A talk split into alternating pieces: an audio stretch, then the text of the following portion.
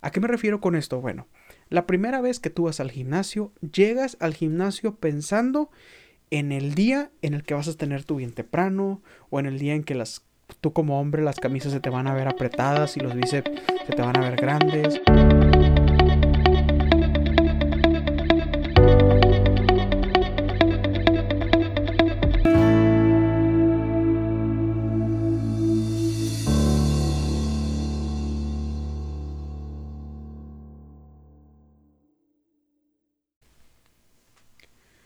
Hola, ¿cómo están? Eh, bienvenidos a este capítulo. ¿Qué número de capítulo vamos? Capítulo número 7. Eh, a ver, déjame reviso. Sí, muy bien. Capítulo número 7. Eh, estoy muy contento porque la comunidad de Morir Bien ahí va. Poquito a poquito se van sumando. poquito a poquito van surgiendo preguntas, van surgiendo inquietudes. Me da mucho gusto que empiecen a interactuar conmigo. Aquí la intención es que yo los ayudo a ustedes a crecer, ustedes me ayuden a mí a crecer y poco a poco vayamos creciendo comunidad y vayamos aprendiendo eh, cómo podemos aprovechar mejor nuestros días, cómo le podemos sacar más provecho a lo que hacemos, cómo podemos adquirir nuevos hábitos a nuestra vida, que poquito a poquito vayan ahí cambiando eh, nuestra, nuestra forma de ser, nuestra forma de tener relación con el ejercicio, de tener nuestra relación con los alimentos, de tener la relación con nuestras enfermedades, en fin. Propósito de este podcast, como ya se los he platicado, es que eh, traer a ustedes información. Bueno, ¿y cuál es la dinámica del día de hoy? Bueno, cada vez que vayan pasando cierta cantidad de capítulos, cada 5 o 6 capítulos, voy a pretender abstraer un común, algo que nos hayamos encontrado en los capítulos y tratar de hacerles un pequeño análisis o tratar de razonar eh, por qué nos hemos encontrado esto en todos los capítulos. Eh, para, bueno, esto con dos intenciones. Una, para que también conozcas un poco mi forma de pensar, para que sepas quién es esta persona que está detrás de los podcasts eh, y que no nada más sean mis invitados hablando. Y segundo, porque yo creo que podemos sacar bastante provecho de hacer un resumen de lo que nuestros invitados nos han, nos han estado compartiendo. Hoy quiero que hablemos de algo que se repitió en varios capítulos. Si bien recuerdas, en el capítulo número uno Isa nos lo platicó y en otros capítulos también se repitió, pero también en nuestro último capítulo de la semana pasada, eh, Mariana nos lo comentó, que era que uno de los errores que la mayoría de las personas cometen es que llegan buscando resultados demasiado rápido y fracasan. Y esto yo creo que se puede aplicar a mucho de las áreas de nuestra vida. A lo mejor no nada más en el ejercicio. Ellas nos hablaban del área de la nutrición y por el área del ejercicio, por el área de entrenar un deporte. Pero es algo que se puede aplicar a muchas áreas en nuestra vida. ¿Cuántas veces no hemos tratado de adquirir hábitos como de lectura, de alimentación, de higiene, de relaciones interpersonales. Es decir, ¿sabes qué? Es que yo quiero empezar a modificar esto en mi vida. Yo creo que a lo mejor un ejemplo muy común y que por el que todos pasamos es que, ¿sabes qué? Quiero dejar de alimentarme mal. Y quiero dejar de eh, ser tan sedentario, de pasar tanto tiempo eh, sentado frente a la computadora o en mi trabajo, eh, ya no moverme tan poco.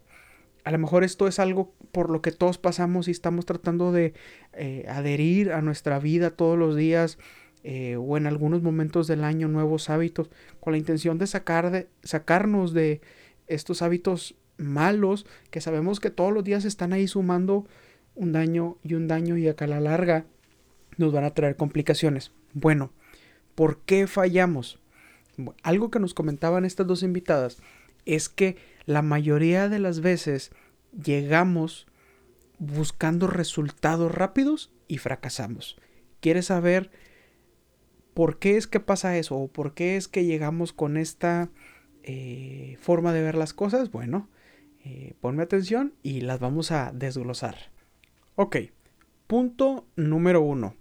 O por qué, el primer eh, punto que yo encontré y tratando de hacer un poquito el análisis en mi vida, en la vida de mis pacientes, en la vida de las personas que me rodean. Yo creo que el primer error que cometemos eh, es que nos enfocamos mucho en el objetivo. ¿A qué me refiero con esto? Bueno, la primera vez que tú vas al gimnasio, llegas al gimnasio pensando en el día en el que vas a tener tu bien temprano o en el día en que las tú como hombre las camisas se te van a ver apretadas y los bíceps se te van a ver grandes, o tú como mujer que de repente vas a poder ponerte el pantalón y se te va a ver como siempre has querido, llegas muy muy muy enfocada en el objetivo. Llegas esperando o con la cabeza en a dónde vas a llegar. Y a lo mejor esto no es la mejor forma de hacerlo. ¿Por qué? Porque te provoca algo de frustración. Imagínate, tú apenas llegas y ya estás pensando en llegar, y ya quiero llegar, y ya quiero llegar, ya quiero que sea ese día en el que me pueda tomar una foto frente al espejo y se me vea el vientre plano o se marquen por ahí ya algunos músculos, algunos cuadritos. Pues déjame decirte que el día que llegaste al gimnasio la primera vez estás muy lejos de que eso pase. Entonces todo el recorrido se te va a hacer frustrante. Ok, ¿por qué va a ser frustrante? Bueno, porque digamos que tú escoges un ejercicio o una actividad que para ti no es gratificante, que para ti no te llena. Pero ¿por qué? Tú dices, ¿sabes qué? Yo odio hacer pesas, no disfruto hacer pesas, me siento incómodo haciendo pesas. Pero yo lo voy a hacer porque quiero que llegue el día en el que me voy a ver como el actor de la novela, como la modelo que sale en la revista, como la chica que estoy viendo en Instagram. Eh, yo quiero llegar ahí. Entonces tienes tus ojos vistos en el objetivo. Y esto es algo que la psicología ha explicado. En todo lo que emprendemos siempre hay dos tipos de motivaciones. Motivaciones intrínsecas y motivaciones extrínsecas. Bueno, ¿cómo se explica esto? Imagínate, eh, tú decides subir una montaña y la vas a subir con, con algunos amigos. El día que tú decides subir a la montaña y vas caminando, tú ya vas pensando en llegar a la cima tomarte una foto, compartirla y esperar ver los resultados o ver los comentarios que te van a hacer las personas cuando vean que compartiste esa foto o que llegaste a la cima. Que la gente pueda, pueda decir, ah, mira, esa persona tuvo la capacidad de llegar hasta allá.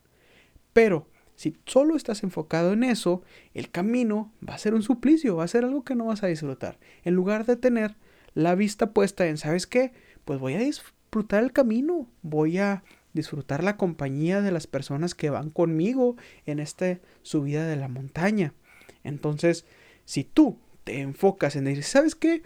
Yo quiero, aplicándolo un poquito al ejercicio, ¿sabes qué? Es que yo quiero empezar a tener una actividad que a mí me guste. Yo odio hacer pesas. Bueno, pues no vayas a hacer pesas. Si te, no te gusta hacer pesas, no vayas a hacer pesas. Eh, escoge alguna actividad, a lo mejor puedes empezar por baile, ¿Te, ¿Te, gusta bailar? Ve y toma una clase de baile en donde vas a empezar a moverte, en donde vas a incrementar tu gasto calórico, vas a evitar el sedentarismo y al final de cuentas vas a empezar a bajar de peso y vas a empezar a ser una persona más sana. A lo mejor a ti te gusta, eh, no te gusta estar en los lugares en donde hay mucha gente, pues no vayas a un gimnasio, a lo mejor sal a correr tú solo.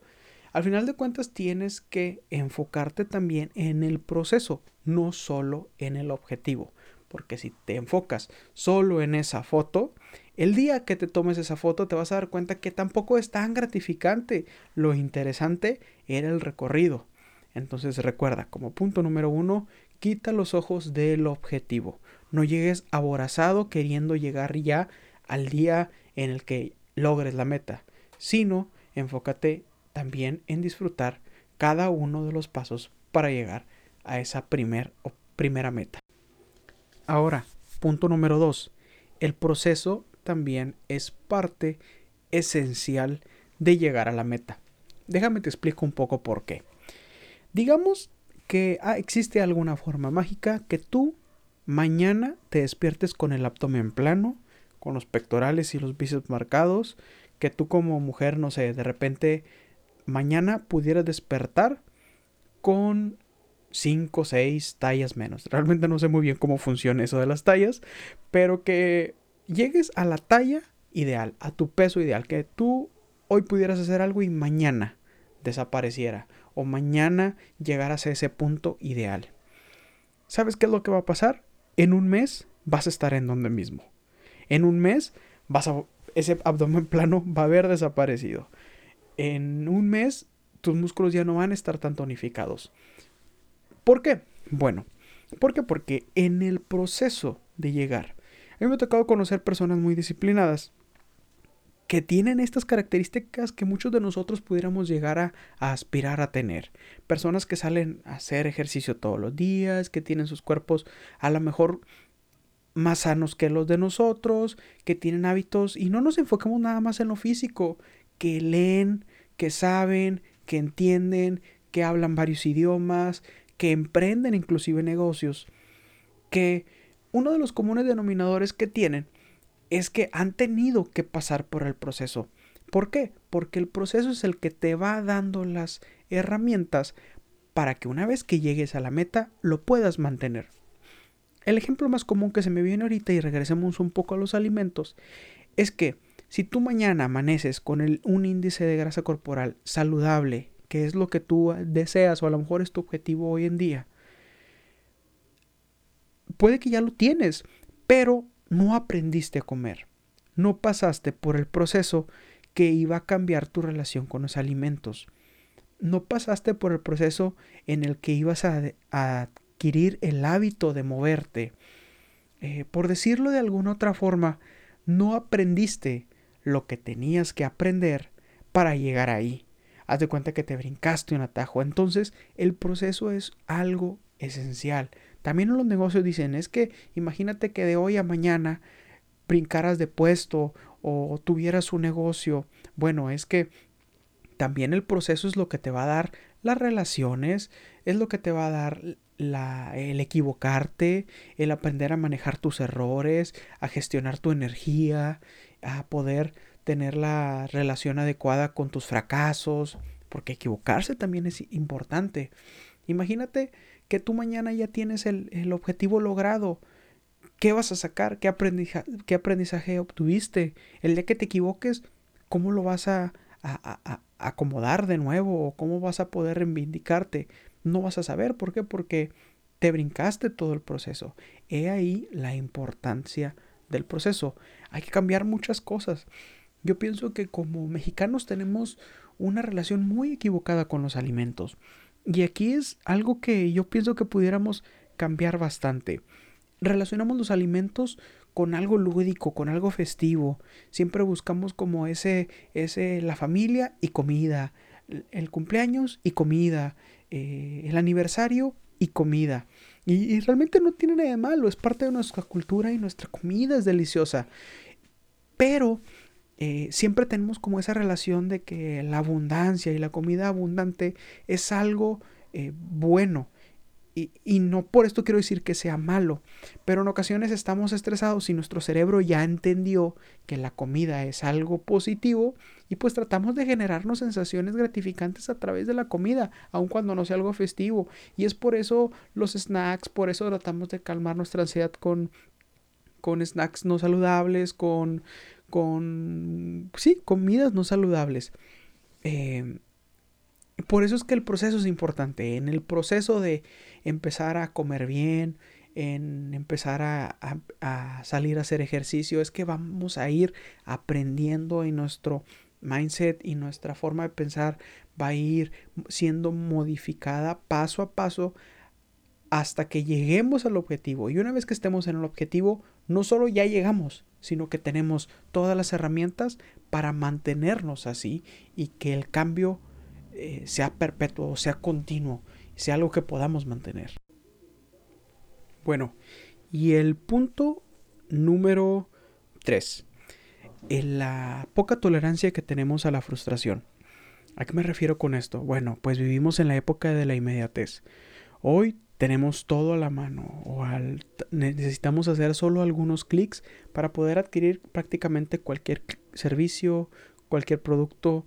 Eh, por, por, ejemplo, uno de los ejemplos más clásicos, antes el servicio de un chofer privado se reservaba solo para personas que tuvieran un ingreso muy alto, personas que tuvieran, pues sí, principalmente mucho dinero.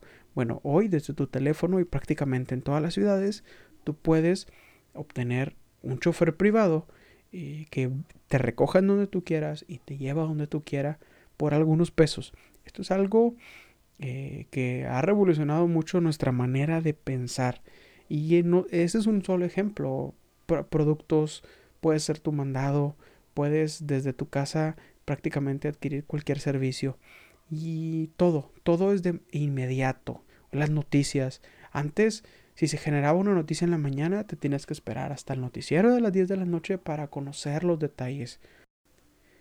Hoy se puede estar generando una noticia en Medio Oriente y en cuestión de minutos ya vas a tener fotos, videos, los pormenores de la noticia involucrados, respuestas de países, opiniones de candidatos, de presidentes, de reporteros. Vas a tener toda la información en cuestión de minutos. Todo se ha vuelto demasiado rápido y eso nos ha causado una intolerancia al esperar y en ocasiones una intolerancia al esfuerzo. Entonces la frustración es algo que no estamos dispuestos a tolerar. Y esto a lo mejor es algo bueno. Eh, de alguna forma, qué bueno que los servicios estén tan a la mano y que sea una época en donde vivir sea, entre comillas, tan fácil. Eh, lo que no es bueno es que queremos aplicar esta forma de pensar a todas las áreas de nuestra vida. Entonces, pues hacemos mano de la comida rápida, hacemos mano de los alimentos que tenemos más al alcance, que tristemente no siempre son los más saludables y no siempre son los que nos van a nutrir mejor.